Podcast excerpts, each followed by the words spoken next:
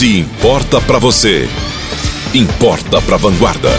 A religiosidade faz parte da rotina de todos os povos e das mais variadas culturas. Por maiores que sejam as diferenças, uma regra é básica. Qualquer religião visa conduzir seus fiéis à prática do bem, trazendo junto os fundamentos do amor. O beato Padre Vitor viveu e pregou pelo exemplo da fé. E Varginha terá a primeira igreja no Brasil dedicada ao beato, como conta o Padre Rafael Soares. A paróquia de Santana se orgulha em ter a primeira igreja erigida, dedicada a Deus, sob a guarda e a proteção do Beato Padre Vitor. O que muita gente se engana é achar que a matriz de Nossa Senhora da Ajuda em Três Pontas é a igreja do Beato Padre Vitor. Sendo assim, a igreja que nós estamos construindo aqui em Varginha é sim a primeira dedicada ao Beato Padre Vitor no bairro Padre Vitor, que já é um bairro bastante conhecido, e por isso mesmo nós não tivemos dúvidas em quem deveria ser o padroeiro daquela comunidade.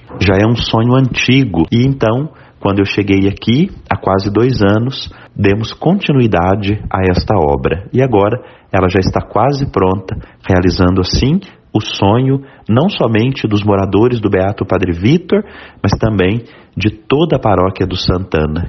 O padre Rafael fala também da importância da igreja em homenagem ao Beato para todos os fiéis de Varginha e região. Nós sabemos da quantidade de devotos que o Beato Padre Vitor tem em nossa diocese. E é muito forte essa devoção, sobretudo nas cidades que estão aqui próximas à cidade de Três Pontas.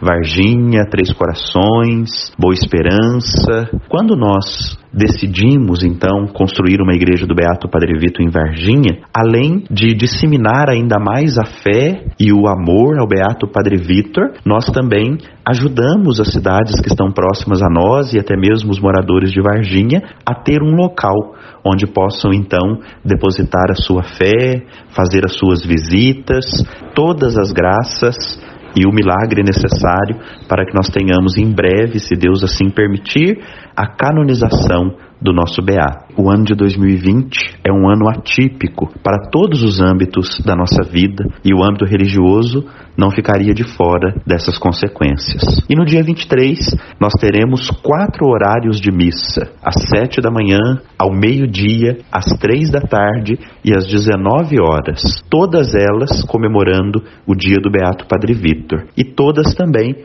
com transmissão pelas nossas redes sociais.